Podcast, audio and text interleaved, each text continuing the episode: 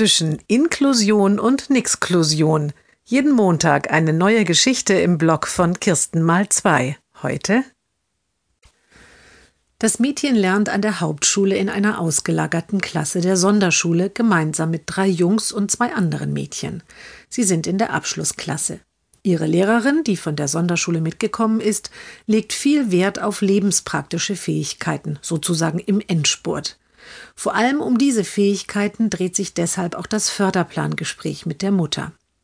Und dann möchte ich mit Ihnen noch im Zusammenhang mit der Sauberkeitserziehung über den Toilettengang sprechen, sagt die Lehrerin ziemlich am Ende. Die Mutter nickt und antwortet, ja, das wollte ich auch schon ansprechen. Mir fällt auf, dass meine Tochter nie mehr in der Schule zum Klo geht. Das ist natürlich vor allem, wenn sie ihre Tage hat, nicht so günstig. Das sehe ich auch so, sagt die Lehrerin und beginnt zu erklären. Die drei Mädchen haben, anders als die drei Jungs, in der Hauptschule eine Extratoilette.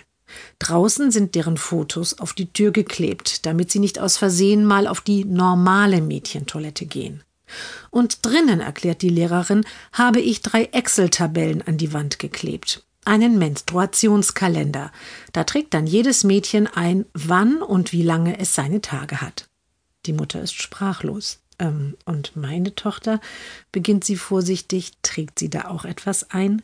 Nein, sagt die Lehrerin seufzend, sie will nicht.